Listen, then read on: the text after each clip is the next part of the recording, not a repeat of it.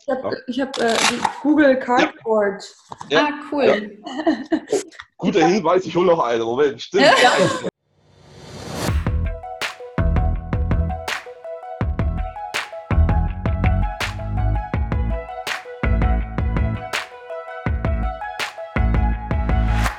Hi, ich bin Laura von New Monday. Herzlich willkommen zu dieser Folge von unserem New Monday Digest. Wir sprechen heute mit Thorsten Fell. Thorsten ist Gründer des Institutes for Immersive Learning und er ist der Experte für Virtual und Augmented Reality in Deutschland. Er berät Unternehmen dabei, wie sie mit und durch VR und AR Trainings- und Lernprozesse aufbauen können. Eins kann ich schon verraten, Thorsten steckt einen mit seiner Leidenschaft zu dem Thema so richtig an und wir haben uns daher entschieden, direkt zwei Folgen aufzunehmen. Viel Spaß beim Zuschauen. In dieser Folge sprechen wir mit Thorsten über VR. Er nimmt uns mit in die virtuelle Welt und zeigt uns ganz konkrete Einsatzszenarien auf. Schnell wird deutlich, es steckt viel mehr dahinter als nur eine Spielerei. Denn VR bietet wirklich eine neue Dimension des Lernens und Arbeitens an. Wer darüber mehr erfahren möchte und die ganz konkreten Potenziale von VR verstehen möchte, der sollte diese Folge auf gar keinen Fall verpassen. Viel Spaß!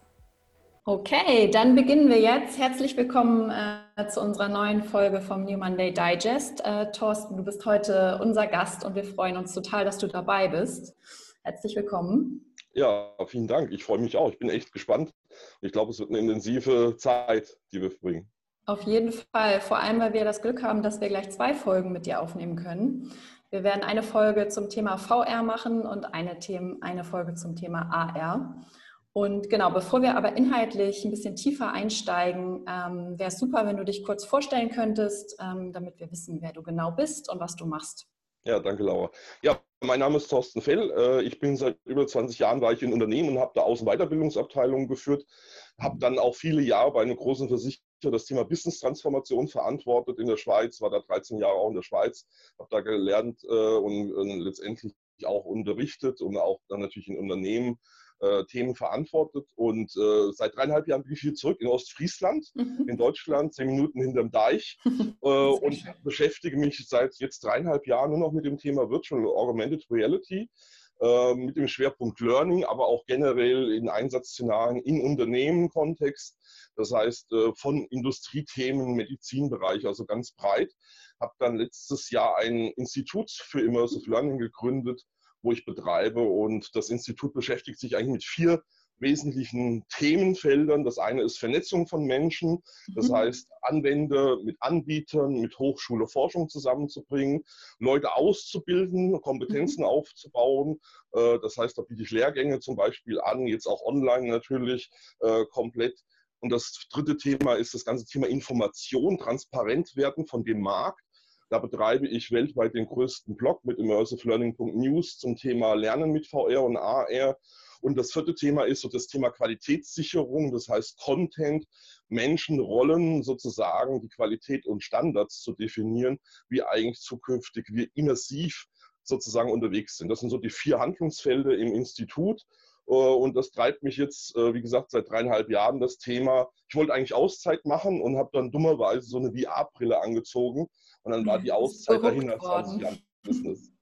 Ja, das äh, merkt man dir auch wirklich an, immer wenn man mit dir spricht, dass es äh, eine große Leidenschaft ist und dass du einfach für diese Themen absolut brennst. Das ist wirklich sehr, sehr schön. Ähm, und ich glaube, gerade zum Thema Transparenz werden wir wahrscheinlich auch noch äh, so ein paar Sachen hören, dass es wahnsinnig wichtig ist in der Thematik, dass man mal in Berührung kommt. Ne? Ähm, und dass man äh, noch weiter aufklärt und die Leute ähm, wirklich so ein bisschen versucht, äh, in den Bann zu ziehen. Weil wenn man einmal in dem Bann ist, das merkt man auch bei dir, ähm, dann, dann ist man begeistert und dann ist man großer Fan. Ja, und wichtig ist, glaube ich, auch, das eine ist zwar der Bann, aber mittlerweile merken wir auch, dass wir im Business wirklich Effekte generieren können. Dass mhm. wir sowohl im Marketingbereich wie aber auch im Lernumfeld wirklich Effekte generieren können und für die Unternehmen auch einen Mehrwert generieren. Absolut. Und das, glaube ich, ist wichtig. Das war, sagen wir vor dreieinhalb Jahren noch ein bisschen alles grenzwertiger, sage ich jetzt mal. Mhm. Auch da gab es schon viele interessante Einsatzszenarien. Aber mittlerweile hat sich halt die Hardware extrem weiterentwickelt und wir können halt wirklich gute Business Cases und Geschäftsmodelle auch für die Unternehmen generieren. Mhm. Genau, bevor wir da ähm, so ein bisschen tiefer in das Thema einsteigen, Potenziale, genau, was gibt es vielleicht auch für Beispiele? Du hast ja auch so ein bisschen was mitgebracht. Ähm, können wir vielleicht nochmal einen Schritt zurückgehen ähm, mhm. und vielleicht kannst du uns nochmal erklären, was genau der Unterschied ist zwischen VR und AR. Mhm. Und äh, das sind ja beides Dinge, die zu den immersiven Medien gehört. Vielleicht kannst du auch nochmal zwei Sätze dazu sagen, was ja. ist eigentlich Immersion oder was sind ja. immersive Medien? Gerne. Das große Problem heute haben wir im Markt, dass ganz viele Begriffe rumgeistern. Wir haben 360-Grad-Videos, wir mhm. haben Mixed Reality, wir haben Augmented Reality, wir haben Virtual Reality, wir haben Digital Reality. All diese Begriffe geistern im Moment im Markt rum. Und die Frage ist ja, was heißt das überhaupt? Und ich will da so ein Continuum, das habe ich auch nicht erfunden, das in den 90er Jahren von ganz cleveren Leuten erfunden, eigentlich so ein bisschen skizzieren. Wir haben auf der einen Seite haben wir die reale Welt und auf der anderen Seite haben wir die virtuelle Welt. Die reale reale Welt können wir heute mit 360 Grad abbilden. Das mhm. heißt, ich habe heute zum Beispiel so eine Kamera hier, die kostet 300 Euro mittlerweile. Da kann ich jetzt mit einem Klick den ganzen Raum hier aufnehmen. Mhm. Und das Ganze kann ich heute mit einem Smartphone ganz normal mir ansehen und kann im Prinzip durch die Bewegung des Smartphones sozusagen das 360-Grad-Bild ansehen. Und das Smartphone nimmt praktisch die Position der Kamera ein das ist für uns die einfachste Art von Virtual Reality, wobei man sehr vorsichtig sein muss. Das ist keine Virtual Reality, so wie wir im klassischen Sinne das verstehen, weil mhm. wir bilden ja die echte Welt ab. Ja. Das heißt, da ist nichts Digitales, es ist digital fotografiert, ja, mhm. aber es ist keine digitalen Objekte. Mhm. Ich kann mich da drin auch nicht wirklich bewegen. Das komme ich auch noch mal gleich dazu. Aber ich kann mir das ansehen. Und das findet man in YouTube, zum Beispiel 360-Grad-Videos. Kann man einfach 360-Grad-Degrees eingeben. Mittlerweile über Millionen von YouTube-Videos, die man sich da mit seinem Smartphone einsieht. Mhm. Wenn wir Virtual Reality so langsam ansehen, ist die erste Phase in Virtual Reality, wir tun die echte Welt ausblenden. Genau. Das macht auch dann Virtual Reality aus. Dazu gibt es zum Beispiel solche Cardboards, nennt sich das. Mhm. Das ist auf Pappe, da tue ich mein Smartphone rein und dann kann ich mir im Prinzip das 360 Grad Video oder Foto ansehen. Ja. Der große Unterschied ist, ich blende hiermit sozusagen die echte Welt ja aus und sehe nur noch das, was mir das Smartphone visualisiert. Das mhm. ist die erste und einfachste Stufe, wo wir Virtual Reality ein bisschen was dazu sagen. Die nächste Stufe bei Virtual Reality sind dann VR-Brillen, das heißt Headsets, wo ich dann im Prinzip aufsetze, wo eigentlich das Smartphone sozusagen fest verbaut ist mhm. und ich die echte Welt ausblende. Und das ist der große Unterschied. Virtual Reality blendet die echte Welt aus. Okay. Bei Augmented Reality sehe ich die echte Welt weiterhin mhm. und habe ein Smartphone oder auch neu natürlich eine AR-Brille vielleicht auf, ich schaue durch dieses Smartphone oder durch die Brille durch und durch die Kamera wird mir die echte Welt angezeigt und zusätzlich digitale Informationen auf dem Smartphone, Tablet oder AR-Brille eingeblendet. Das ist Augmented Reality. Ich halte von diesem Begriff Mixed Reality gar nichts. Das ist ein künstlich gemachter Begriff. Mhm. Meiner Meinung nach Augmented Reality und VR. Das sind die zwei großen Pole.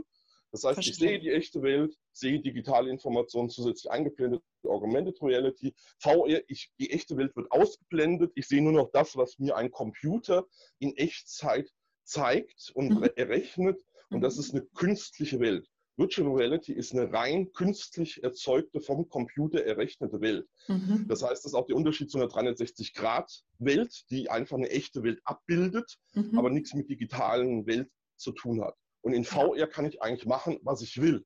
Mhm. Das heißt, ich kann hier jetzt an dem Ort, kann ich jetzt nach Thailand abtauchen, wenn ich jetzt Stressthemen mir ansehe, wenn ich Urlaub mir ansehen will, wie es da aussieht. Ich kann aber auch in eine Industriehalle mich mhm. setzen und kann mit Industrieanlagen äh, mhm. arbeiten. Und das ist eben das Spannende. Absolut. Dieser Begriff Immersion hast du noch gefragt. Genau, ja. Immersion ist für uns das Thema Abtauchen in eine virtuelle Welt. Das mhm. heißt, unser Gehirn wird vorgegaukelt, dass wir eigentlich in einer Welt sind, die wir auch als echt wahrnehmen, nur sie ist in dem mhm. Falle virtuell. Wie mhm. passiert das? Das eine ist natürlich unser Sehsinn. Diese virtuelle Realität gaukelt uns sozusagen erstmal visuell eine virtuelle Welt vor, die wir tatsächlich innerhalb von meistens ein paar Sekunden als echte Welt wahrnehmen. Auch wenn wir kognitiv wissen, wir stehen in einem physischen Raum, mhm. unser Gehirn sieht aber was anderes. Mhm. Dann kommt natürlich Hören dazu. Das heißt, sobald Sound dazu kommt, ungefähr 30 Prozent der immersiven Erlebnis macht Sound aus. Man darf das gar nicht unterschätzen. Ähm, und das nächste ist natürlich Bewegung. Das heißt, wenn ich mich mit meinem Körper physisch bewegen kann, aber trotzdem in der virtuellen Welt bin. Und das nächste ist Interaktion. Das heißt, ich kann mit der Welt interagieren. Mhm. Zum Beispiel über Controller heute, die man mit solchen VR-Brillen meistens bekommt. Die hat man in den Händen. Und dann kann man mit virtuellen Händen in der virtuellen Welt äh, interagieren. Super. Und das sind natürlich so Sinne. Natürlich wird es weitergehen. Riechen, schmecken mhm. und so weiter. Mhm. Da sind wir aber noch weit davon weg. Riechen gibt es schon Zusatzsachen. Ähm, Hitze ist auch so ein Thema, Kälte, Hitze, Gefühle und so weiter. Aber das wird in der Breite, ist das weit weg. Also Immersion, ja. die Sinne werden im Prinzip genommen und in eine virtuelle Welt entführt mit allen Möglichkeiten, die dann diese Technologie bietet. Ja, und genau dieser Punkt, den du gerade angesprochen hast, äh, der Interaktion, ich glaube, das ist halt ganz, ganz spannend und das ist auch eines der großen Potenziale ne, bei äh, VR, dass man wirklich nicht nur das Gefühl hat, man sieht etwas, man nimmt etwas auf, sondern man interagiert und deswegen befindet man sich dann auch viel, viel mehr an diesem Ort oder äh, ja, versucht mit einem Gegenstand halt viel stärker in Kontakt zu treten. Und dann, also so im Bereich Lernen, stelle ich mir vor, dass das wahnsinnige, wahnsinnige Effekte haben kann, ähm, wenn man nicht nur etwas liest oder sich anschaut, sondern wirklich interagiert mit einem Gegenstand oder einem Absolut. Gegenüber. Und natürlich ist klar, dass im Moment diese Controller zwar vielleicht noch in den Hand habe, mhm. aber mittlerweile, selbst mit der Brille, die man hier sieht, das ist die Oculus Quest, die hier auf dem Kopf sitzt, die kostet 400 Euro, hat kein Kabel mehr, ist komplett autonom. Die braucht eigentlich schon gar keine Controller mehr. Die macht nämlich Handtracking. Mhm. Das heißt, ich kann mit meinen Händen mhm. virtuell arbeiten. Mhm. Das heißt, diese Brille erkennt meine Hände und Finger und diese werden in Echtzeit nahezu in die virtuelle Welt transportiert und ich sehe dann meine Hände und kann mit diesen Händen in der virtuellen Welt arbeiten. Selbst das ist sogar schon möglich. Äh, das war, sage ich mal, vor einem halben Jahr noch nicht möglich, muss man auch mhm. fairerweise sagen. Ähm, das hat sich jetzt in der letzten Zeit extrem entwickelt, das Handtracking, so nennen wir das. Das heißt, diese Controller fallen zunehmend auch weg, äh, wenn wir in VR das sehen. Und das mhm. macht es natürlich nochmal interessanter. Natürlich wird jetzt der eine oder andere sagen, ja, aber es ist ja ein Unterschied, wenn ich jetzt Glas anfasse, Metall anfasse, Textil anfasse. Klar, taktile, haptische Feedback fehlen noch. Mhm. Äh, das ist ein Thema, was mhm. natürlich immer wieder ein Thema ist, auch wird. Mhm. Aber sind wir mal ehrlich, dass wir jetzt virtuelle Hände haben, die wirklich meine Finger und Hände abbilden. Fantastisch, ja. Ja, und dann virtuell Objekte greifen kann und da Dinge machen kann. Das ist natürlich unglaublich auch für mich gewesen, wie ich das gesehen habe, wie das jetzt funktioniert dass das wirklich auch belastbar funktioniert. Weil das eine ja. ist das, was in den Forschungslabors funktioniert. Mhm. Da geht schon viel mehr zum Teil. Aber das andere ist, was geht mit Consumer-Hardware? Und äh, da sage ich halt, hat sich viel entwickelt. Da ist KI jetzt das mhm. große Thema. Diese Handtracking ist ein reine KI-Thema. Ja. Ähm, Oculus hat in dem Sinne gelernt, sozusagen, wie man Hände erkennt und Fingerbewegungen mhm. erkennt und hat das in die Brille ins Betriebssystem eingebaut. Ja, super. Und ich glaube, also das mit der Hardware ist auch nicht zu unterschätzen. Da äh, wäre ich auch gespannt, deine Meinung zu hören. Das ist ja auch einer der Unterschiede ne, zwischen VR und AR, dass man einfach sagt, für AR braucht man halt einfach nur sein Smartphone ähm, und die Software. Und für VR braucht man einfach schon noch die Hardware ja. dazu. Ähm, und ist auch ein großes genau, Hemmnis das, im Moment aktuell. Genau, das, das da so. würde mich interessieren. Ist es, ein, ist es ein Hemmnis und ist das ja. immer noch so einer der Bremser, warum ja. das noch nicht so flächendeckend eingesetzt wird, ähm, wie man eigentlich vor Jahren erwartet hätte? Ja. Wer hat von euch eine VR-Brille zu Hause? Also unser Kollektiv hat eine. Eine, eine Vive. Genau. Ja. Genau, also sie ist noch nicht so verbreitet, das Thema VR-Brille. Das mhm. ist de facto so im privaten Umfeld ist das eine. Die große Hoffnung, die man ja hatte, war das Thema Gaming im VR. Dass, mhm. sage ich mal, die Gamer alle jetzt nur noch in VR spielen wollen. Dazu hat bis dahin A, äh, die Spiele auch gefehlt, muss man fairerweise sagen. Die, sagen mal, die Killer-Apps, die wirklich ein Blockbuster äh, im Bereich VR haben eigentlich bis dahin gefehlt. Mittlerweile gibt es ein, zwei Titel, die sich doch äh, relativ verbreitet haben. Aber ich brauche einen Rechner in der Vergangenheit, weil solche Brillen wie jetzt hier zum Beispiel, das ist eine HTC Vive, eine alte, die hat ein Kabel dran, die gehen an einen mhm. Hochleistungsrechner, an einen Game-PC. Das heißt, ich brauche einen Game-PC, der kostet Geld. Die Brille kostet ungefähr 800 Euro im Moment, die aktuelle HTC Vive Pro. Das heißt, das sind halt alles Kostenfaktoren, die, sage ich mal, für viele ein bisschen abschreckend waren in der Vergangenheit ja. dass ich halt Hardware Richtung Hochleistungsrechner, Grafikkarte, Speicher und alles brauche und auf mhm. der anderen mhm. Seite die Brille relativ viel Geld kostet und für mhm. Unternehmen, das darf man nicht vergessen, ist ein Faktor Arbeitssicherheit das Kabel gewesen. Ich habe hier ah. das Kabel, was an den Rechner geht, das ist fünf Meter ja. lang mhm. und das schleift sozusagen der User hinter sich her. Mhm. Und da gab es diverse Unfälle. Ja, ja genau. Ja, wenn er sich bewegt mit der Brille, was ja sinnvoll ist, dass er sich auch bewegt mhm. und er interagiert, dann sieht er aber das Kabel nicht. Das heißt, man muss immer darauf achten, dass er da nicht drüber fällt. Das mhm. ist zwar mir in meinen ganzen Workshops noch nie passiert, dass ein, äh, jemand da drüber fällt, aber trotzdem ist es halt für Unternehmen immer so ein Argument gewesen, naja, Arbeitsschutz, wir müssen es da irgendwas regeln. Das hat sich in den letzten, sag ich mal, acht, neun Monaten massiv mhm. verändert, weil auf mhm. einmal kam Hardware auf den Markt, die gar kein Kabel mehr braucht. Super. Ja, die ja. komplett autonom ist, wo ich sagen kann, ja gut, die kann ich jetzt nehmen, die Brille, und kann sie aufsetzen.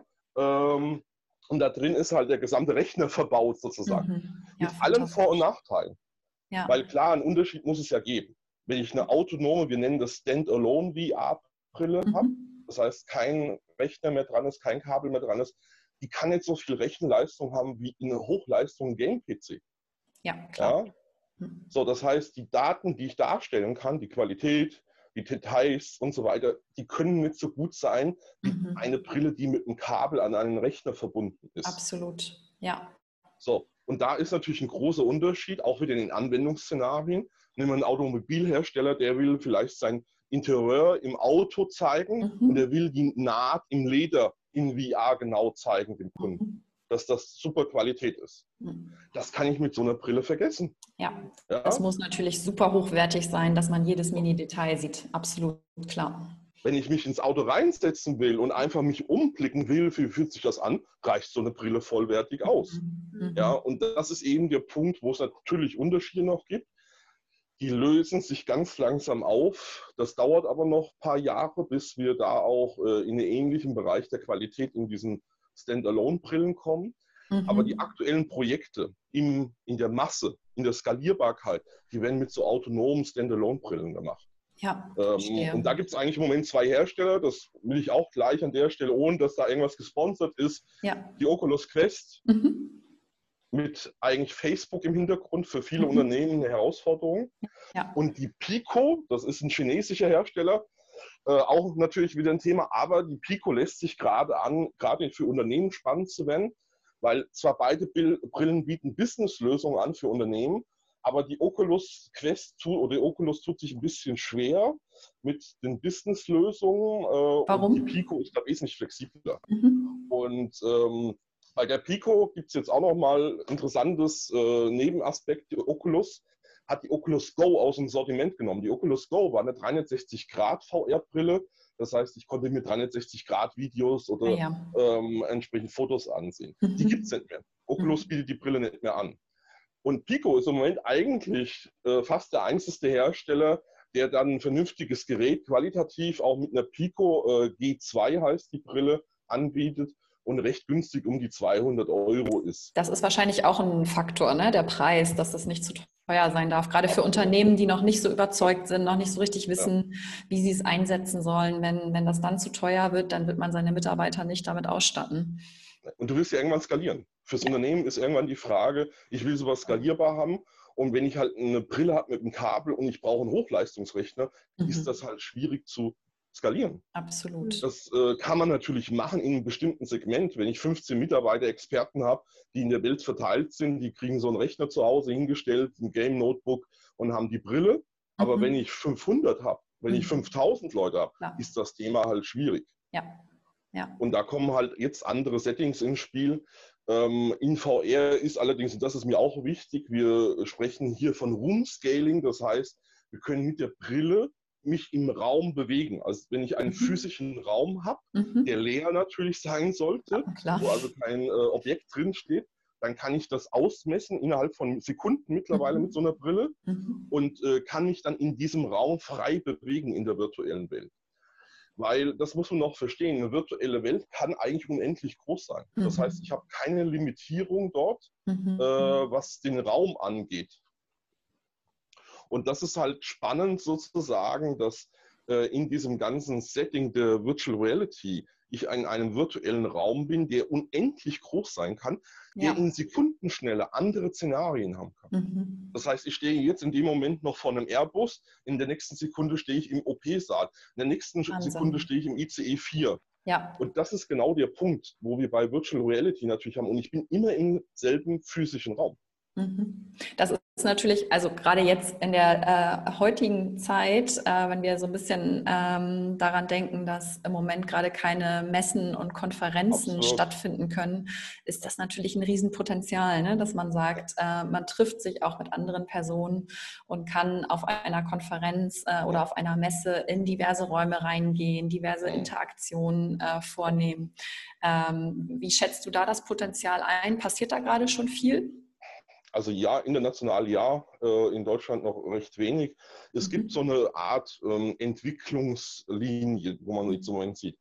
Viele jetzt in der aktuellen Zeit, keine Messen mehr, keine Kongresse mehr, keine Events mehr, die gehen gerade im physischen Bereich mit Showrooms, die digital sind, in ihren Webseiten integriert sind, 360 genau. Grad äh, begehbar sind, äh, gehen die gerade online. Das heißt, mhm. die tun zumindest ihre Industrieprodukte, ihre Dienstleistungen in digitalen Showrooms zeigen, mhm. äh, tun da auch erst so, sage ich mal, Consulting, Beratungsthemen, äh, Konfigurationsthemen mit generieren, mhm. mit den mhm. Kunden dann gemeinsam.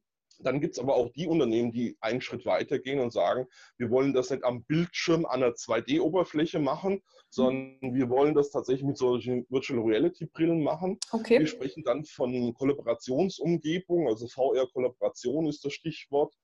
Ähm, und in diesen Kollaborationsumgebungen kann ich mit meinem Kunden, wenn der so eine VR-Brille hat, das ist im Moment das große Thema, oder meinen Mitarbeitern, wenn die alle so eine VR-Brille haben, mich gemeinsam in einem virtuellen Raum treffen mhm. und dann gemeinsam in diesem virtuellen Raum interagieren. Mhm. Und das geht natürlich weit über das hinaus, weil das sehe ich Klar. leider im Moment vielfach, dass ich ein 2D-Whiteboard im VR-Raum habe sondern ja. ich kann halt ein 3D-Objekt dahinstellen und kann das 3D-Objekt zusammen auseinandernehmen. Ich kann neue Dinge zeichnen.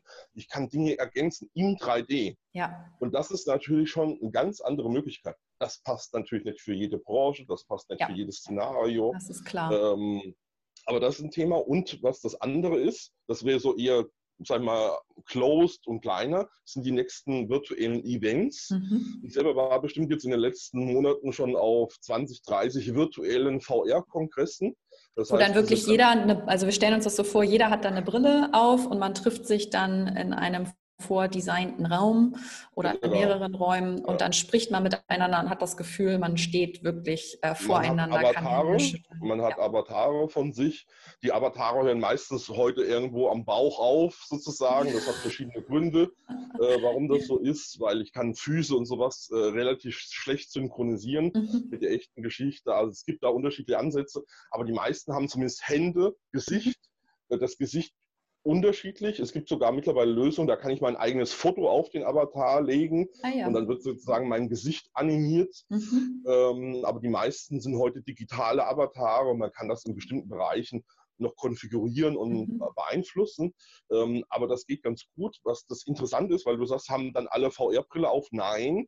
Okay. Die meisten Kollaborationslösungen bieten sowohl den VR-Zugang mhm. wie aber auch einen Nicht-VR-Zugang. Ah ja, das, das wollte heißt, ich gerade fragen. Leute Super. können zum Beispiel über YouTube im Online-Stream dabei sein mhm. oder können über eine Oberfläche am PC oder im, im Browser mit teilnehmen. Allerdings ist das natürlich kein Raumgefühl mehr, es genau. ist keine immersive Umgebung mehr, es ist halt eine 3D-Welt an einem 2D-Bildschirm. Verstehe. Ja. Aber das geht. Also mhm. zum Beispiel ein, einer der großen Vertreter, der sogar kostenlos ist, ist Altspace, ist Microsoft eigentlich mhm. dahinter. Altspace bietet eine virtuelle Umgebung an, wo ich praktisch jetzt unser Treffen könnten wir rein theoretisch in Altspace machen. Ihr könntet weiterhin am Bildschirm sein und ich hätte die VR-Brille auf und wir würden, ihr, hat, ihr hattet auch einen Avatar, ich auch. Mhm. Man würde dann gemeinsam dort in einem virtuellen Raum sein. Ähm, diese Räume arbeiten heute alle mit Spatial Audio, das heißt räumlicher Klang. Mhm. Das heißt, wenn wir näher aneinander stehen, ist der Sound äh, höher oder größer. Wenn wir weiter weg sind, wird er leiser. Äh, das ist alles heute technologisch schon möglich, ähm, ja. sodass man in virtuellen Umgebungen sein kann. Ich war letzte Woche tatsächlich in einem deutschen virtuellen Kongress. Da ging es um das Thema Feuerwehr, also Rettungsdienste mhm. und Ausbildung. Und die haben tatsächlich eine 3D-Welt gebaut, jetzt das erste Mal, wo die eine 3D-Messe mit Messeständen und einen Kongress in der 3D-Welt hatten und man dort dann sozusagen sich getroffen hat äh, mit den Avataren und konnte in dieser 3D-Welt rumlaufen, an die Messestände gehen oder halt dem Vorträgen am Kongress teilnehmen.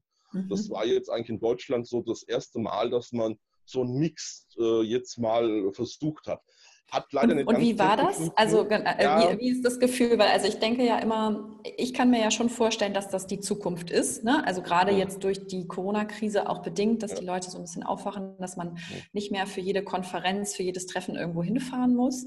Und trotzdem der Aspekt, also warum man ja auch auf Messen geht, nicht nur um etwas zu lernen, sondern weil man netzwerken will, man, weil man Leute kennenlernen will. Wie, wie funktioniert das? Also wie ist dieses Gefühl, wenn man einem Avatar gegenübersteht?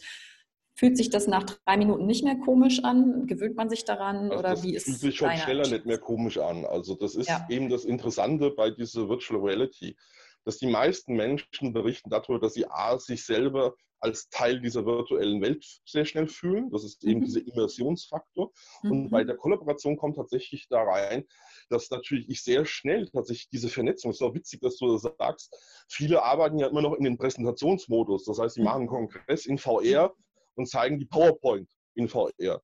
Das ist ja. aber eigentlich gar nicht sinnvoll, weil das witzig ist, dass die Leute das viel mehr schätzen, wenn ich mit den anderen Leuten mich unterhalten kann. Klar. Und mit ja. dem anderen Avatar sozusagen austauschen kann. Und natürlich, der eine oder andere findet dann vielleicht den Avatar nicht ganz passend. Oder auch es mhm. gibt einen Unterschied. Im Moment evaluiere ich das auch ein bisschen ist das so, wenn ich jetzt vorher Menschen schon persönlich gekannt habe oder zum mhm. Beispiel in so einem Zoom-Event schon gesehen habe mhm. und mich dann mhm. nachher in VR treffe und ich mhm. den Avatar von demjenigen sehe, äh, ist das ein Unterschied oder macht das einen Unterschied, wenn ich nur in VR mich das erste Mal sehe, zum Beispiel und so weiter. Da gibt es schon ein bisschen Effekte, dass die Menschen natürlich, äh, sobald ich das, die Person mal in echt getroffen habe, noch anders da wahrnehmen, als wenn ich sie nur in VR treffe. Allerdings Klar es entsteht eine Vertrauensgeschichte. Es entsteht auch, ähm, ich sage dazu, sind sehr viele ethische Fragen, aber es entsteht auch das Thema Distanz. Mhm. Ich kann in VR mit meinem Avatar dir zu nahe kommen. Mhm. Und äh, das ist genau wie im echten Leben. Das ja. heißt, wenn ich in deine Komfortzone eintrete, dann fühlst du dich einfach unwohl. Ja. ja. Und selbst das ist ein Effekt, der fast für alle spürbar ist, ganz mhm. schnell in VR. Das mhm. heißt, wenn ich jemand zu nahe komme oder sogar ihn noch anfasse virtuell, mhm. Mhm. das wird halt so wahrgenommen. Natürlich spüre ich das nicht auf meiner Haut, ja, aber klar. ich habe die Wahrnehmung, der fasst mich jetzt an.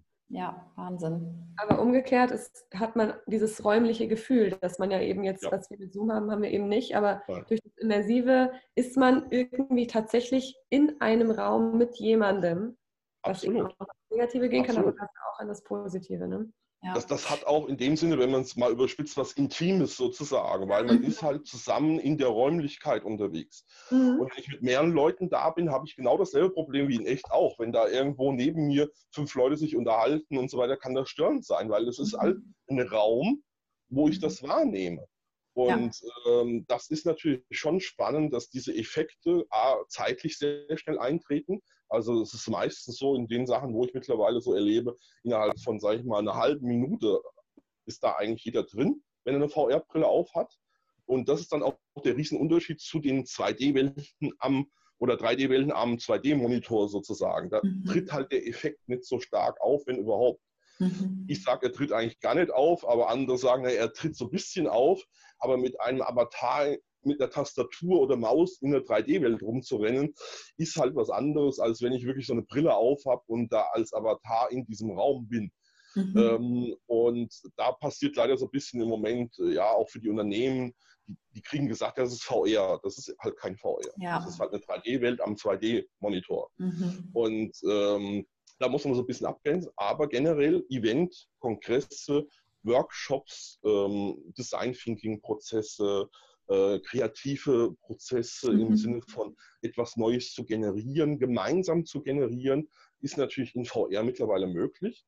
Mhm. Ähm, das geht so weit, dass ich zum Beispiel heute meine Beratungsprozesse und Trainingsprozesse in VR mache. Das heißt, die äh, Die du ja früher auch vor Ort gemacht hast, ne? Immer, ja. Die äh, früher sozusagen alles in Präsenz vor Ort mhm. stattgefunden mhm. hat. Ich habe eigentlich auch keine Zoom-Events groß gehabt, sondern ja. ich war bei den Kunden. Mhm. Ähm, das ist alles natürlich jetzt schwieriger. Ähm, und das hat mich dazu auch gebracht, eigentlich dann eine Lösung sozusagen für mich auch zu generieren, ein neues Geschäftsmodell auch zu finden. Super spannend. Und ich treffe mich tatsächlich in VR mittlerweile mit meinen ja. Kunden. Die kriegen ja. zur Not auch einen Koffer gesendet mit einer mhm. VR-Brille, wenn sie keine VR-Brille haben. Mhm. Äh, kriegen die per Post eine VR-Brille zugesendet für den Zeitraum und dann haben die eine VR-Brille. Ja, sehr und schön das ist halt auch spannend, dass da in dem kollaborativen Bereich aktuell sehr viel passiert. Ja. Aber das ist natürlich klar, keine Messen mehr, keine Haus-Events mehr. Äh, und gerade, das muss man wirklich fairerweise sagen, wenn wir Beratungsprozesse ansehen, wenn wir mhm. Industrieprodukte sehen, wenn wir herstellenden Bereich alles sehen, mhm. ist das natürlich genial. Ja. Weil der Punkt ist ja auch der, das wird auch übrigens, sage ich mal, nach der Krise, nach meiner Meinung vielfach so bleiben. Mhm. Weil warum soll jetzt der Berater irgendwie 5000 Kilometer zum Kunden fliegen. Das glaube ich auch, auf jeden Fall. Ja. Das, das, das wird sich verändern und da bin ich auch sehr froh drum, dass sich das verändert. Vielleicht können wir da nochmal ähm, hm? uns so zwei, drei andere Einsatzszenarien mhm. anschauen. Also wo in der Industrie wird VR denn schon viel genutzt und auch erfolgreich? Vielleicht hast du ein Projekt, was du begleitet, was du beraten hast, wo du sagst, ähm, das hat wirklich einen wahnsinnigen äh, Mehrwert gebracht, auch für diese Industrie oder für dieses Unternehmen. Ja, also es gibt ein paar Branchen, die, muss man fairerweise sagen, machen schon ein bisschen intensiver das Thema VR. Mhm. Äh, im Unternehmenskontext. Das eine ist in den letzten natürlich äh, anderthalb, zwei Jahren, ist der Medizinbereich der massiv im Umfeld VR auch investiert. Und da geht es von Gerätetraining los. Also wenn ich ein Röntgengerät habe, wenn ich jetzt mhm. Herz-Lungen-Maschine sehe, wenn ich jetzt Beatmungsthemen dort äh, sehe, kann ich natürlich dort Menschen trainieren, wie man mit solchen Geräten umgeht, ohne dass ein Trainer kommen muss äh, vor Ort. Es ist aber auch im Pflegebereich zum Beispiel auch ein Thema. Wir haben vor zweieinhalb Jahren schon ein Projekt in Bern an der Pflegefachschule in der Schweiz gemacht, wo wir die Pflegeausbildung teilweise in die VR gebracht haben. Das mhm. heißt, die Studentin, Student geht in einen virtuellen Raum, in ein Pflegezimmer. Erstmal ist er in einem, in einem ganz normalen Krankenhausflur, er muss dann ins Zimmer reingehen und dann gehen halt die Prozesse los. Hände desinfizieren, äh, dann sieht er natürlich Themen dort, wo der Patient vielleicht nicht richtig gelagert ist, gewisse Sachen falsch angeschlossen sind, er muss bestimmte Prozesse eben machen. Und so haben wir dort im Prinzip Inhalte im Trainingsbereich in der Pflege halt vermittelt. Mhm. Ähm, das ist zum Beispiel ein Anwendungsszenario, was mittlerweile auch in Deutschland über mehrere Förderprojekte mittlerweile in Deutschland auch unterstützt wird vom BMBF. Und da gibt es ganz viele Aktivitäten. Wir haben die technische Ausbildungsbereiche, wo natürlich sehr viel passiert für Azubis. Wir haben jetzt zum Beispiel auch äh, das Thema Lackieren. Mhm wo man im Prinzip die echte Lackierpistole in der Hand hat. Das heißt, wenn man das so klassisch kennt, haben die Leute ja so eine Art Pistole in der Hand und müssen genau. dann die Farbe auf das äh, Objekt aufspritzen. Und mhm. jetzt hat er die echte Pistole in der Hand, hat aber die VR-Brille auf mhm. und kann dann in der virtuellen Perfekt. Welt entsprechend das erlernen. Und, und das, ja. das Witzige ist jetzt, jetzt kommen wir nämlich zu dem riesen Mehrwert kein Verbrauch von Material. Mhm. Wenn ich Fehler mache, mhm. wird mir das, das alles analysiert. Ja. Der ganze Lack, wie genau, also wie viel Mikrometer ich da Lack aufbringe, wird sofort in Echtzeit gemessen. Mhm. Das heißt, das kann ich selbst in echt gar nicht so einfach machen, weil ich mhm. Trockenzeit und so weiter alles habe. Äh, und das zu messen ist auch nicht so einfach. Das heißt, es ist ein riesen Vorteil. Dann sehe ich die Bewegungsabfolgen in VR, das wird alles synchronisiert und aufgenommen nachher in der Auswertung und sehe, wie ich sozusagen meine Hand bewegt habe. Ist das ein gleichmäßiger Prozess an dem Objekt oder nicht? Und das sind natürlich Sachen, wo ein riesen Mehrwert entsteht. Klar. Ich trotzdem aber die Haptik eigentlich der echten Hardware habe. Mhm. Die Firma Stiel hat es noch weitergetrieben. Die Firma Stiel kennt man ja äh, von Motorsägenhersteller, also unter anderem alles was Garten, also Stiel, das kennt man. Äh, die Firma Stiel hat tatsächlich einen Motorsägen-Kettensägen-Simulator äh, gebaut, um zu lernen, wie man Bäume fällt damit. Okay. Und dann stehe ich in der virtuellen Welt, habe aber die echte Motorsäge in der Hand, die natürlich nicht läuft, ja. die ich aber in der Haptik in der Hand habe, die Schwere und alles habe. Mhm. Und den muss ich entsprechend im Winkel richtig alles mit dem virtuellen Baum zusammenbringen und lerne sozusagen mit dieser Motorsäge, äh, wie ich einen Baum fälle. Und ja. das hat bei denen so weit jetzt geführt, die haben ein eigenes Businessmodell rausgemacht. Die haben nämlich ein bestimmtes Produkt für Feuerwehren und technische Hilfswerke und haben eine Rettungssäge mhm. und haben jetzt einen eigenen Person, einen Business Developer, der verkauft das jetzt an die Feuerwehren und äh, technische Hilfswerke. Perfekt. Und das ist ein VR-Training. Ja. ja. ja. Aber das, das, ist ja genial. Also das kann man ja unendlich weiterdenken, ne? auch Absolut. in ganz vielen anderen Industrien. Und ich, also gerade so dieser Trainingsaspekt, den finde ich ganz spannend, weil es einfach ja auch Bereiche gibt, wo ähm, das Training kaum möglich ist oder sehr gefährlich ist oder man eigentlich schon sehr, sehr weit sein muss. Also ich denke jetzt irgendwie so an den medizinischen Bereich auch und nicht nur die Geräteprüfung, sondern natürlich auch sowas Ärzte im Einsatz ähm, oder Soldaten vielleicht im Einsatz. Äh, da gibt es ja auch irgendwie so ein paar äh, Szenarien, wo man denkt, das ist vielleicht ganz gut, wenn man so eine OP vorher mal in VR durchspielt. Ähm, also es ist natürlich ein großes Thema, sind die Sicherheitskräfte. Das ist einfach mhm. so. Äh, mhm. Zürich hat jetzt gerade letzte Woche, habe ich auch die News publiziert, die Polizei in Zürich hat jetzt ein Multi-User-VR-Training im Einsatz. Das heißt, die haben zu viert, zu fünf eine VR-Brille auf, haben auch, äh, sag ich mal, eine virtuelle Waffe, auch in echt dann haptisch, haben die eine Plastikwaffe in der Hand und laufen dann zu viert, zu fünf in Szenarien rein, Terrorismusbekämpfung und so weiter mhm. und erleben das sozusagen im virtuellen Raum und das ist schon interessant. Da gibt es auch Videos im Internet, wo man sich anschauen kann, vielleicht können wir das sogar verlinken, wo dann die äh, Polizistinnen und Polizisten berichten, was sie da erleben. Mhm. Und das ist für die schon wie eine echte Situation auch. Und das ist halt auch das, wo ich auch ein bisschen manchmal vorwarne, gerade in diesem Soft-Skill-Bereich, äh, was übrigens in den letzten Jahren massiv angewachsen hat in VR. Das heißt, wie kann ich ähm, Mitarbeiterführung, Prozesse im HR-Umfeld trainieren äh, und, und dort äh, mit VR unterstützen, da haben wir eine ethische Verantwortung, auch in ja. dem Sicherheitsaspekt, weil du es ja. vorhin gesagt hast. Ich erlebe viele Dinge, die leider in VR nicht gut gemacht sind. Also mhm. wenn ich jemanden vom Hochhaus fallen lasse, mhm. dann fährt bei mir im Körper alles hoch, weil ja. mein Körper sieht, ich falle Natürlich. Also Blutdruck geht hoch, Puls geht hoch, Adrenalin wird ausgeschüttet und so weiter. Mhm. Und das ist natürlich nicht unbedingt nur sinnvoll. Nee, so gar ja. nicht. Ja. Oder ich werde regelmäßig von Banken angefragt, Herr Fell, wir könnten doch Banküberfall trainieren. Banküber oh, ja. Gar, da habe ich gesagt, ja, das können wir schon machen. Aber ja. dann können Sie Ihr Betreuung, Nachbetreuungsteam, was die Banken ja alle haben, schon gleich aktivieren, genau. weil die erleben diesen Banküberfall. Ja. Genau. Und äh, das ist halt alles ein Themen, wo man ja auch in VR eine hohe ethische Verantwortung mhm, hat. Absolut. Und das darf man auch nicht unterschätzen bei den Sicherheitsthemen. Also, dass Menschen brennen, dass auf einmal äh, irgendwo Situationen entstehen, ich kriege einen Stromschlag. Ja, was ja. passiert jetzt in VR? Wird der ja. Bildschirm einfach dunkel mhm. oder passiert da andere Dinge? Ja. Und das sind einfach schon Themen, wo wir uns auch klar werden müssen, äh, wir haben da wirklich eine Verantwortung. Ja. Ich will ein bisschen raus aus diesem Trainingsthema noch gehen, weil du mhm. auch gesagt hast, was gibt es für Einsatzzahlen. Ja. Wir haben ganz viele Designthemen, Architekten zum Beispiel. Mhm. Warum soll ich denn heute, sorry, ein Haus, was ich plane, nicht vorher in äh, VR begehen können? Klar. Ja? ja? Oder wenn ich eine Immobilie kaufe, ich kann aber nicht jetzt vor Ort sein, wäre es mhm. doch cool, wenn ich durch die Immobilie durch, durchlaufen könnte. Absolut, absolut. Ja, ja also ich glaube, das ist wirklich so ein, so ein Punkt, Dinge äh, zu visualisieren, anfassbar greifbarer zu machen und ja. damit auch wieder ganz viele Kosten zu, zu sparen, ne? indem man halt Dinge erstmal baut ja. äh, oder irgendwo hinreisen muss. Ähm, das ist äh, absolut einleuchtend, äh, dass das ein ja, Mehrwert mittlerweile ist. so verkauft werden im Luxusbereich, ja wenn du deine Yacht kaufen willst für ein paar Millionen Euro, warum sollst du jetzt irgendwo dahin gehen? Du kannst das auch in VR erleben. Ja. Ähm, also das sind natürlich Themenfelder, klar, da sagt man jetzt, hm, okay, aber ganze Design, Architekturprozesse, wo physische Produkte generiert werden, Automobilherstellung, mhm. ja, äh, ganzen technische Bereiche, mhm. die Luftfahrtindustrie, äh, die ganze Zugherstellung. Ich meine, da kann ich natürlich zig optimieren und Sachen zusammen entwickeln und designen auch. Und das sind natürlich Themen, die passieren.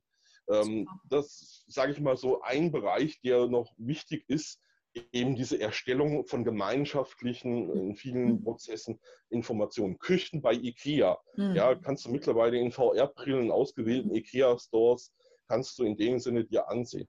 Äh, Automobilindustrie, Audi macht das schon seit Jahren. In ausgewählten Verkaufsstellen kannst du dir dann Audi konfigurieren genau. und dann in VR ansehen. Weil ja. ist doch klar, kein Autohersteller oder kein Autohaus kann alle Konfigurationen vor Ort haben. Ja. ja. So, und das sind natürlich Einsatzgebiete, wo auch in den Kundenbereich reingehen, in Beratungs-, in Sales-Prozesse, äh, wo wir natürlich schon auch nicht mehr nur im Training auch unterwegs sind. Ähm, aber da ist natürlich schon, also da sind auch nochmal andere Gesetzmäßigkeiten zu beachten.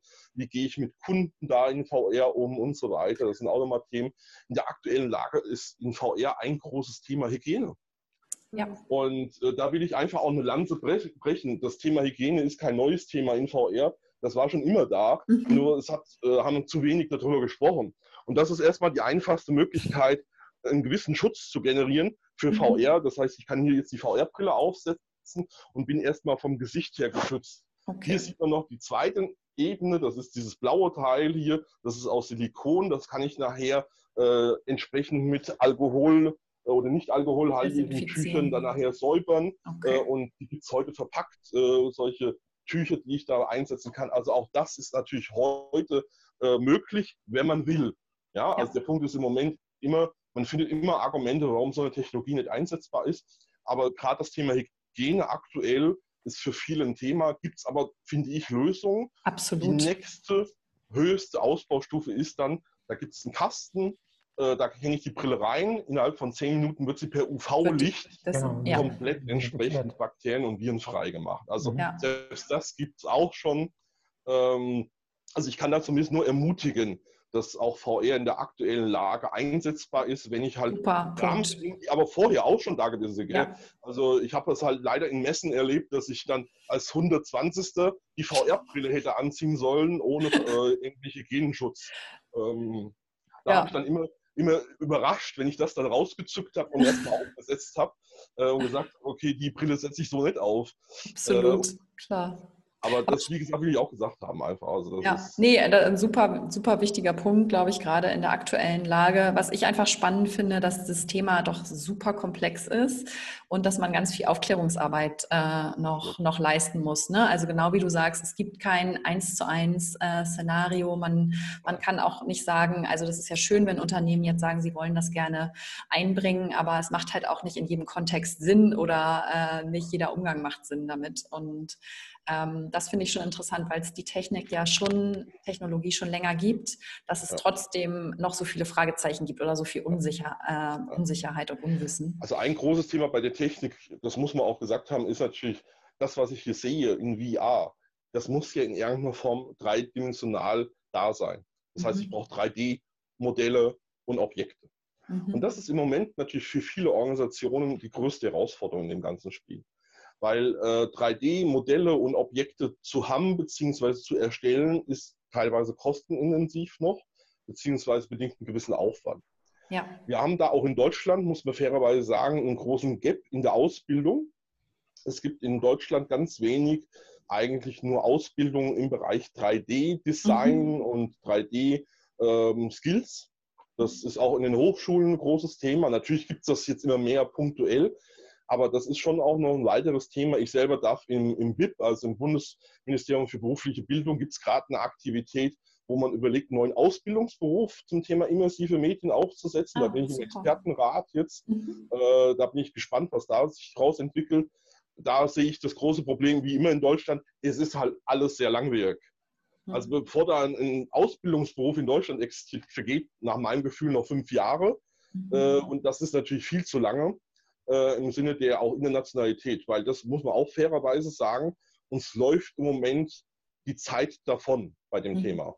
Ja. Wir haben Länder wie China, äh, die natürlich im Bereich VR und AR äh, extrem weit schon sind und auch sehr viel Aktivität da reinstecken, ja. weil die natürlich auch erkennen, wo das Potenzial in den einzelnen Bereichen ist. Mhm. Ähm, und die haben zum Beispiel eine äh, Strategie. China hat ein Paper vor vier Jahren veröffentlicht, wie sie 2025 Weltmarktführer im Bereich VR und AR sein wollen. Aha.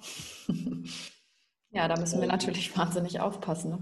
Und da, das will ich auch einfach ein bisschen auch den Unternehmen auch ein bisschen die Motivation mitgeben. Wir müssen tatsächlich da auch aufpassen, dass uns das Thema nicht wegläuft. Ja, ähm, dass wir das nicht verschlafen. Das, und es dauert ja auch, ne? Also bis man das dann richtig für sein Unternehmen entwickelt Absolut. hat äh, bis das erstellt ist. Und ich glaube, also so zum Thema Design, wir hatten äh, da zu dritt, äh, bevor wir in den Call mit dir gesprungen sind, äh, ja. auch drüber gesprochen, weil wir als Designagentur ja. ähm, uns natürlich auch darüber Gedanken machen, dass da noch wahnsinnig viel äh, passieren muss ne? ähm, und es noch gar nicht genug Leute gibt, die ausgebildet sind. Ja.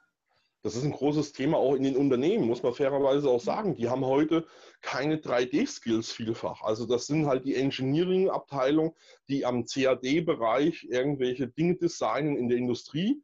Aber mhm. es gibt auch noch viele Industrie, die da die alten Produkte überhaupt noch nicht in 3D haben und teilweise die neuen auch nur bedingt.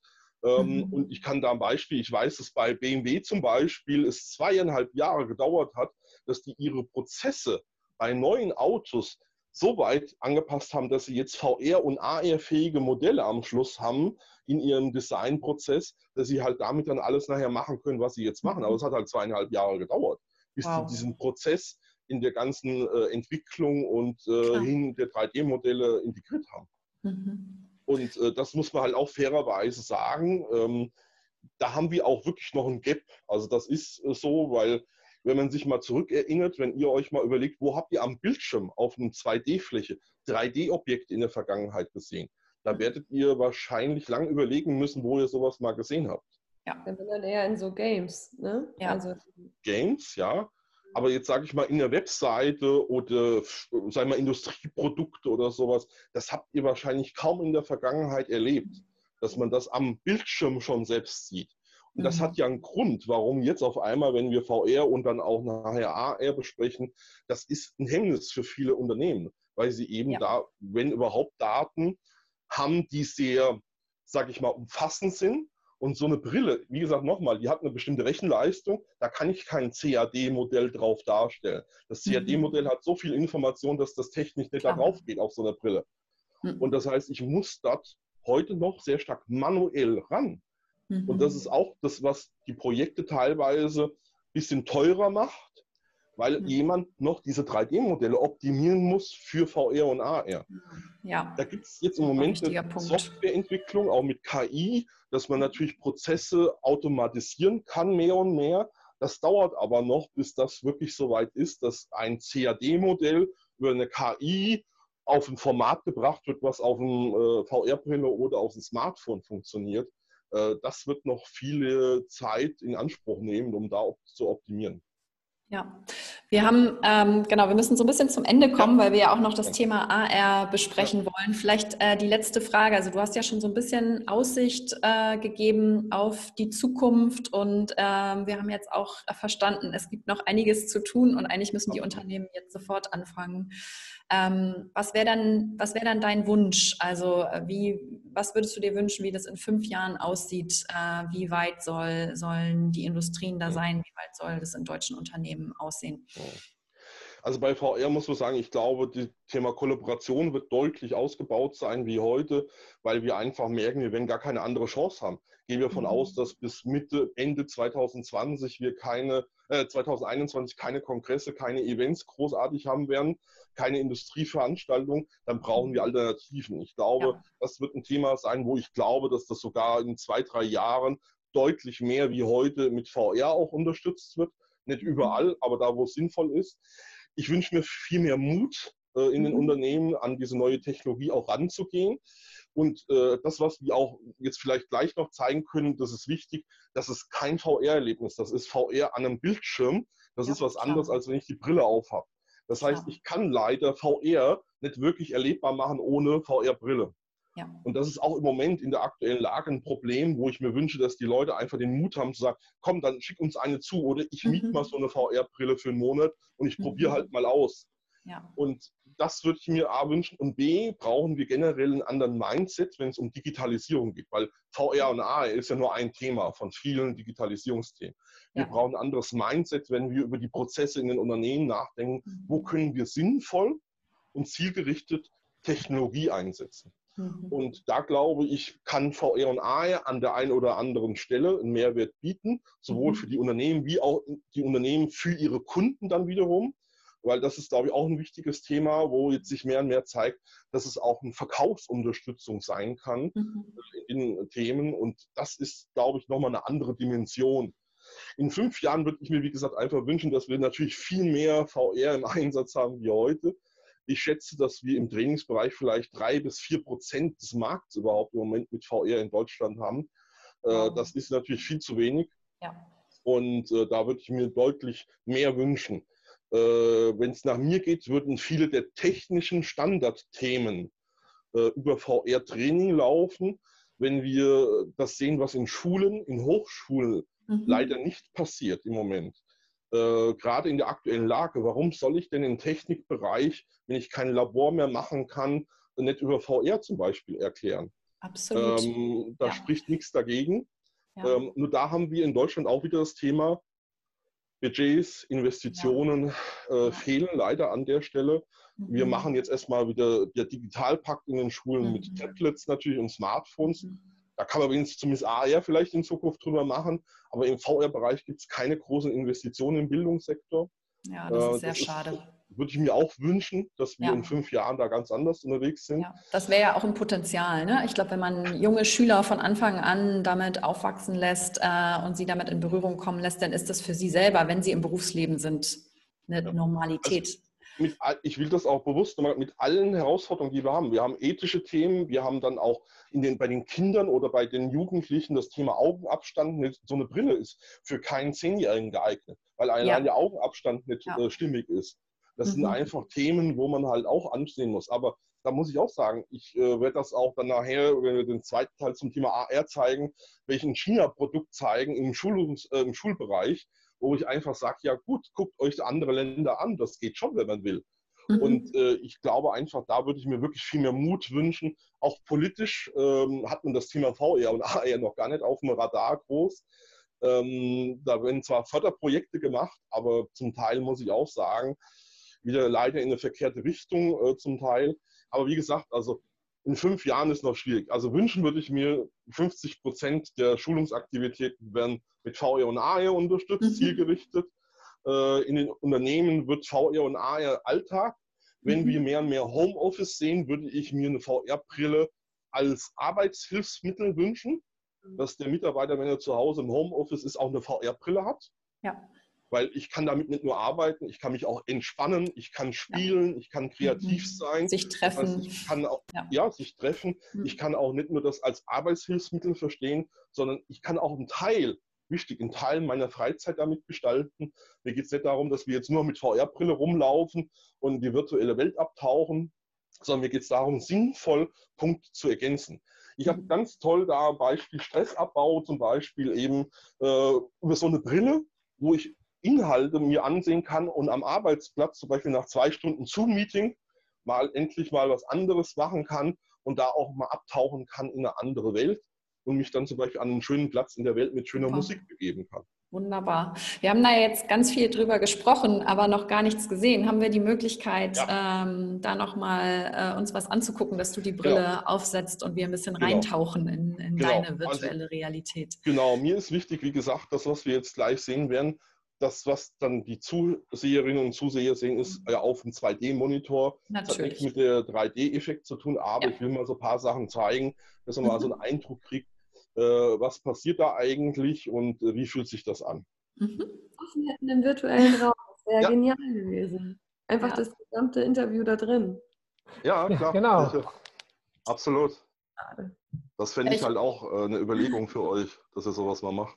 Ja. Total. Ich habe das vorhin, als du gesagt hast, äh, Design Thinking Prozesse, da ja. habe ich schon gedacht, äh, das ja. würde ich ja super finden, wenn wir das mal gemeinsam äh, mit dir machen, dass wir mal einen Design Absolut. Thinking Workshop in VR organisieren. Ja, nee, also das, wär, äh, das ist auch hochspannend, finde ich, so Sachen, weil es halt eben kollaborativ passiert. Gell? Mhm. Äh, man ist gemeinsam sozusagen in der VR und äh, das macht natürlich Sinn. Ja, weil das ist, also wir, wir machen ja die Workshops auch online. Ähm, ja. Aber es ist einfach was anderes. Man, also es gibt tolle Tools und du kannst dann auf einer Wand Sachen hin und her schieben. Ja. Aber dieses Gefühl, nicht in einem Raum zu sein, ist, ja. das, ist, das geht halt verloren. So, jetzt sind wir sozusagen online äh, in dem VR-App. Hm. Ähm, ich kann jetzt hier mit dem Kopf, also ich habe ja die VR-Brille jetzt hier mhm. auf dem Kopf und jetzt kann ich hier ah. sozusagen meine Blickrichtung und alles Super. erstmal bewegen und äh, sehe sozusagen den virtuellen Raum. Ach, das ist ähm, cool. Das ist jetzt ein, äh, das ist praktisch mein jetzt Beratungs-App sozusagen, Beratungs- mhm. und Trainings-App. Und ich habe jetzt halt natürlich, also was ich jetzt machen würde, ich würde jetzt die Brille nochmal vom Kopf wegnehmen, das müsste halt vielleicht dann schneiden jetzt alles so ein bisschen und würde dann live sozusagen mal mich im Raum bewegen. Hm? Super, sehr gut. Genau, vielleicht können äh, Laura und Dario vielleicht. Den Raum, ja. Wir sehen den Raum, genau, aber wenn ihr die Bilder ähm, einklappt, dann sieht man noch mehr. Also für die Aufnahme einfach. Halt aber lustig, dass man, ähm, dass man ihn ja auch sieht mit der Brille, weißt du? Ja, das stimmt. Nur, dass es nicht zu sehr überlappt. Ja, es kann natürlich sein, dass das jetzt mit dem Smartphone-Thema so ein bisschen ja. äh, ein Thema ist. Äh, das kann natürlich sein, dass, äh, sage ich mal, das so ein bisschen eine Herausforderung ist. Ja, genau, jetzt habe ich natürlich hier das Problem. Okay, also ich kann mich hier drin bewegen. Mhm. Ich könnte natürlich jetzt auch laufen, wenn ich jetzt hier freien Raum habe, könnte ich jetzt auch aufstehen und mich bewegen und so, aber ich habe jetzt meine Hände, die ich sehe Cool. Ähm, wo ich nutzen kann für Interaktionen natürlich. Ich habe mhm. jetzt hier ein Präsentationsbild, den kann ich auch äh, weiterschalten sozusagen mhm. und kann jetzt hier halt auch Dinge präsentieren.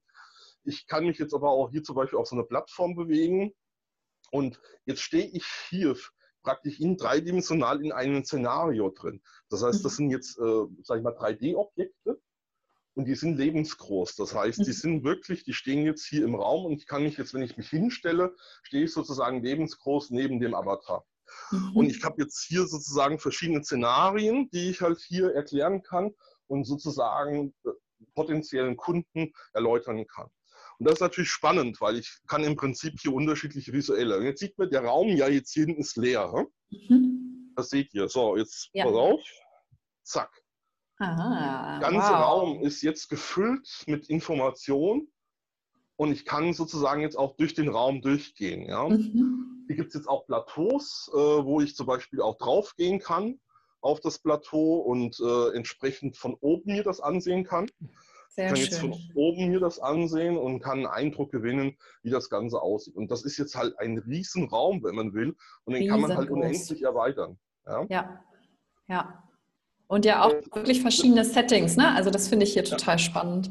Und das Interessante ja. ist halt jetzt, dass so ein Szenario gemeinsam passiert. Das heißt, mhm. ich nicht nur alleine in so einem Raum jetzt drin bin, sondern mein Kunde oder meine Trainingsteilnehmer auch in dem Raum sein können, als Avatar dann dargestellt werden und man gemeinsam dort in dem Raum ist und gemeinsam Dinge machen kann. Natürlich habe ich einen Stift, wo ich dreidimensionell zeichnen kann im Raum ich kann bestimmte Interaktionen noch machen mit den Teilnehmern.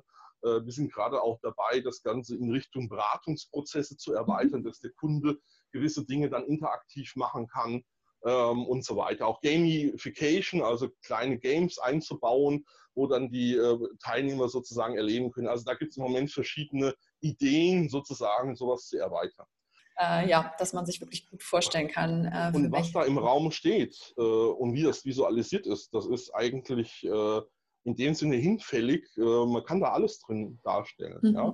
Mhm. Und äh, es ist irgendwann eine Frage des Aufwands und des Nutzens natürlich. Wie viel ja. stecke ich Aufwand rein was bringt mir das? Mhm. Ähm, und natürlich, wie viel Interaktion, in welcher Form mache ich da rein? Und da bin ich halt auch ein Verfechter, der sagt, ich will halt in der virtuellen Welt keine echte Welt abgebildet haben, sondern ich will ja Klar. den Mehrwert, den ich in der virtuellen Welt habe, erleben können. Absolut. Warum soll ich mich dann auf einem 2D-Whiteboard irgendwas aufzeichnen, ja. wenn ich das im Raum machen kann? Ja, ja, absolut. Ja? absolut. Und das ist ja. eben, finde ich, das Spannende dann, hm. diesen Mehrwert rauszuarbeiten. Das ist auch nicht so einfach, den rauszuarbeiten mit den potenziellen Kunden und zu sagen, wo ist der Mehrwert in so einer virtuellen Welt denn wirklich am Schluss mhm. des Tages? Mhm. Ja, weil man ja eigentlich immer noch einen Schritt weiter denken muss. Ne? Und ich glaube, das ist immer total schwierig, da Szenarien zu entwickeln, die es noch nicht gibt. Ja. Also und da wirklich Beispiel, das volle Beispiel, Potenzial auszuschöpfen. Bereich machen, ja, weil äh, das erste, was die Leute sagen, wenn sie jetzt meinen großen Display da mit der, wir, PowerPoint drauf sehen, ja, das ist jetzt PowerPoint, das ist ja nicht so schön. Dann haben wir eine Folie jetzt in Zukunft, da ist mein Logo drauf. Und dann gehst du her und nimmst das in der virtuellen Welt mit deiner Hand und nimmst dieses Logo aus der 2D-Präsentation raus. Und in dem äh. Moment wird es zu einem 3D-Objekt und daraus wird ein Puzzle. Mhm. Und auf dem Boden gibt es dann das Logo, wo du dann die Puzzleteile drauflegen musst. Und dadurch entstehen sozusagen Zusatzinformationen. Das sind ja. natürlich so kleine, sag ich mal, Spielereien, wo man auf einmal jetzt versteht anhand von sowas, aha, wir sind jetzt nicht mehr in einem 2D Geschichte gefangen, sondern wir sind in einer ganz anderen Welt. Ja, genau. Und gerade was du sagst, es geht ja nicht nur um die Spielerei, sondern es geht darum, dass du immer Zusatzinformationen noch verpacken ja. kannst. Und das finde ich ja. halt spannend, weil es ist einfach endlich bei so einer, bei so einer Präsentation. Ähm, und genau dahin geht es ja auch so ein bisschen Future of Learning, ne? dass jeder sozusagen so ein bisschen schauen kann, wo will er tiefer eintauchen, was interessiert ihn mehr, dass man das viel personalisierter machen kann. Und das ist halt toll, wenn ich mich genau für dieses Puzzle interessiere. Es wird auch äh, neue Interaktionsformen geben, gell? wo wir heute noch Absolut. gar nicht so genau wissen, äh, wie das sowas gestaltet werden muss und wie sowas ja. sozusagen aussehen muss. Da bin ich auch ganz ehrlich im Moment entsteht auch vieles, weil es halt gemacht wird. Ja. Ja, ja. und äh, weil halt ausprobiert wird, weil im Prinzip Feedback eingeholt wird. Wenn zum Beispiel meine Kunden in dem Raum sind, die kriegen immer einen Evaluierungsbogen von mir elektronisch, wo ich dann die halt frage, wo ich sie halt auch befrage, wie sie was empfunden haben und so weiter. Was zum Beispiel interessant ist, die Zeit geht verloren. Also mhm. in VR mhm. denkst du, oh, ich war jetzt 15 Minuten da in VR, dabei waren das fast eine Stunde. Ja, Wahnsinn. Da muss man natürlich auch total aufpassen im Einsatz für Jugendliche zum Beispiel ja. oder Kinder oder auch Erwachsene, ne? Also so Thema Suchtpotenzial. Ja, nee, du warst ja nur 15 Minuten da sozusagen. Ja. Also, also ja. ja. eine Stunde bist du nachher da. Was zum Beispiel witzig ist, wir haben jetzt in der Experience aber eingebaut, dass ich jetzt in Zukunft eine Uhr habe, wo die Zeit drauf ist. Weil, was ist passiert? Ich habe mit Kunden Sessions, wir sind da am Diskutieren, am Machen, man gemeinsam äh, guckt man sich Szenarien an und auf einmal ist eigentlich die vereinbarte Zeit vorbei gewesen mhm. und keiner hat es mitgekriegt. Ja. Weder der Kunde noch ich habe es mitbekommen. Ja, klar. Und der Kunde war nachher, oh shit, ich bin ja schon mhm. längst in einem anderen Termin. Ja. Ähm, und man verliert tatsächlich ein Stück weit ein Zeitgefühl. Das ist noch interessant. Kann ich mir äh, weil vorstellen. Es ist natürlich auch intensiv. Gell? Also im Lernen, das muss man auch dazu sagen, im Learning im Unternehmen haben wir eine durchschnittliche Lernzeit von 18 Minuten. Ja. Ja. Also wirklich Echtzeit. Das ist, heißt, man ist dann stundenlang in der VR. Im Kollaborationsbereich ist meine Erfahrung, man verliert gemeinsam diese Zeit ein Stück weiter drin. Mhm. Mhm. Ja, und äh, also, da muss man so ein bisschen aufpassen, dass man vielleicht eine Uhr visualisiert irgendwo oder sowas, ja, und dann das einen, einen Blick hat im wahrsten des Wortes oder dann halt eben anfängt. Ich fand das halt eine coole Idee, dass man dann eine virtuelle Uhr hat und dann, sobald man die Hand hebt, kommt die Uhr Kommt, sozusagen. So und sieht man das. dann sozusagen ein paar Informationen, noch mehr wie die Uhr natürlich, aber ja. man, man, hat da Informationen. Also das sind so Sachen, ja, kleiner Einblick äh, in die Ja, super. Ich habe dann ja direkt Lust, auch irgendwas in VR zu machen. Vielen, vielen Dank fürs Zuschauen und verpasst auf gar keinen Fall unsere zweite Folge mit Thorsten. Dort sprechen wir über Augmented Reality. Bis bald!